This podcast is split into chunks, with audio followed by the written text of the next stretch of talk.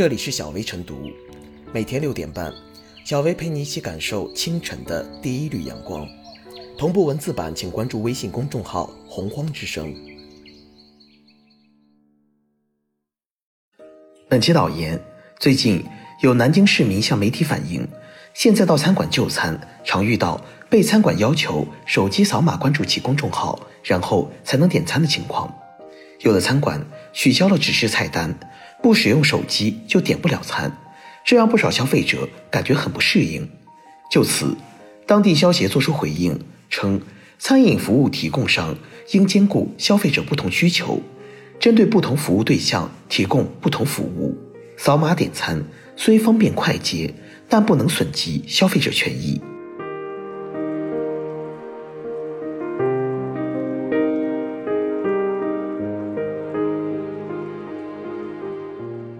扫码点餐应是可选项，不应是必选项。很多人都发现。现在去外面的餐厅、酒楼吃饭，经常会被服务员要求用手机扫码点餐。有时候，如果顾客提出拿菜单点餐，也会得到同意。但是有些时候却被告知只能扫码点餐，没有纸质的菜单可以提供。如果是直接扫码点餐，本来也没啥。但是大多数情况下，消费者会被要求先关注餐厅、酒楼的公众号，然后。同意获取用户位置信息之后，才能顺利点餐。完成这些以后，看似可以安心吃饭了，但其实麻烦才刚刚开始。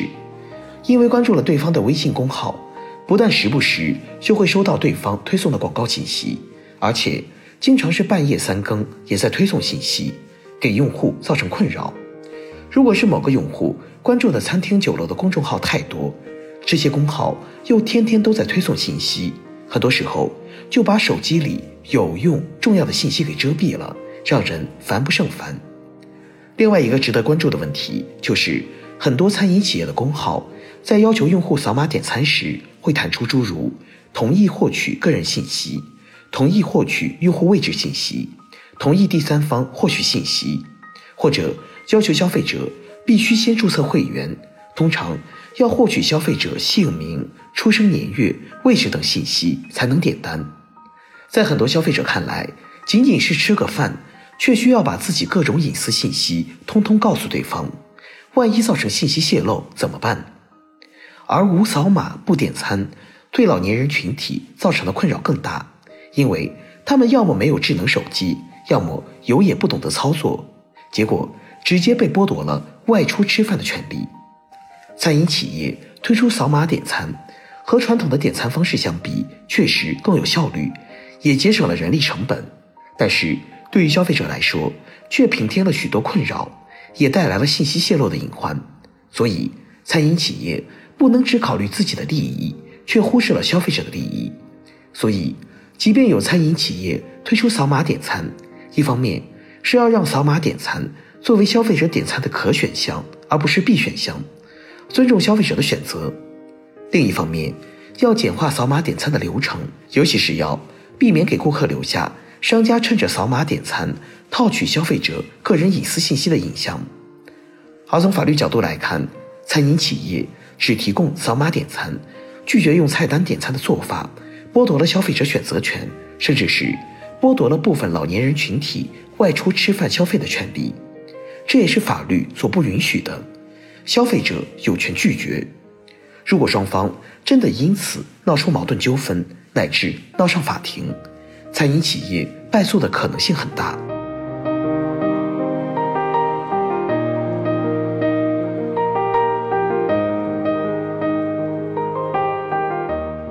下馆子扫码才能点菜，消费者有理由说不。和扫码通行、扫码付款类似，扫码点餐。是技术进步给人们生活带来的便利。来到一家餐馆，只需拿出手机扫描二维码，完整菜单就呈现在屏幕上。一方面节省了沟通时间，大大提高消费者和店家双方效率；另一方面，消费者通过选项调整口味，能降低店家记错放不放香菜、加不加辣椒等需求的概率。点单以电子形式呈现，还能避免。因记录不清而扯皮，通过减少接触，有助疫情防控。然而，扫码点餐并非对所有人都很友好，而且似乎变得越来越不方便了。首当其冲的便是不习惯随身携带、使用手机的群体。有人将方便各个年龄段的消费者直接理解为方便老年人，或许道破了南京消协的本意，但其实有些片面。任何年龄段的人都可能不擅长使用智能手机，任何人都不该因为没带手机而受到惩罚。作为手机不离身的互联网原住民，同样避免不了被扫码点餐折腾的心烦意乱。现在很多餐馆的扫码点单都采用。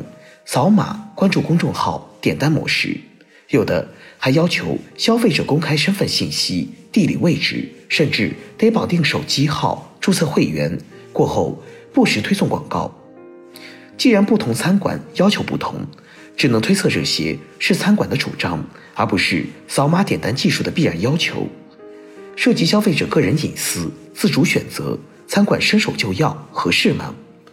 如果觉得这些问题不大。下单依然不是说下就下，有时因为网络环境不好，半天扫不出页面，好不容易选好又下不了单，一刷新但见已选栏中空空如也，只能耐住性子从头来过，反而不如直接告诉店家要点什么来得快。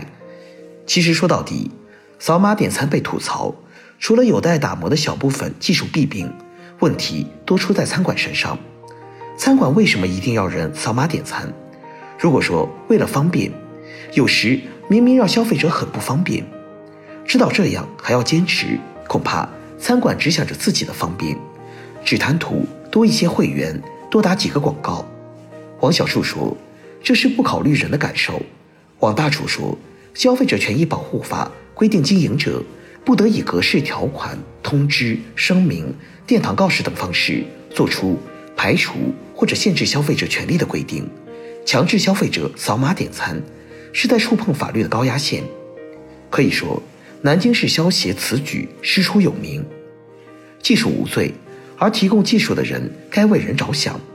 就算回不去街边小店老板记得街坊邻居各自口味的旧时光，至少应当让扫码点餐回归与人方便、与己方便的技术手段。作为消费者点餐方式的备选项而存在，就算技术正在不可逆转的改变世界，也不能剥夺人们说不的权利。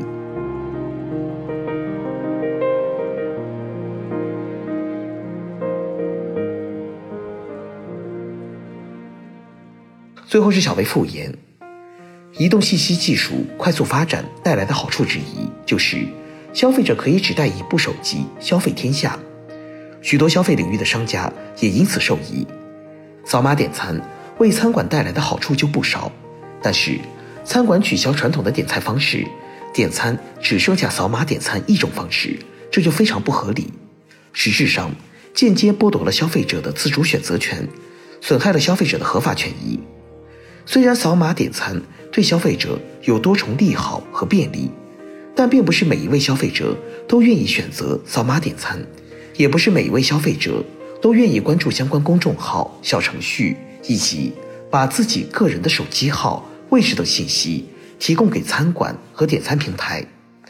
在竞争充分、供给多元的餐饮市场，没有哪家餐馆是不可替代的。若餐馆不顾及消费者感受，强推某种经营方式，以至于侵犯消费者权益，则会被消费者嫌弃，也终会被市场抛弃。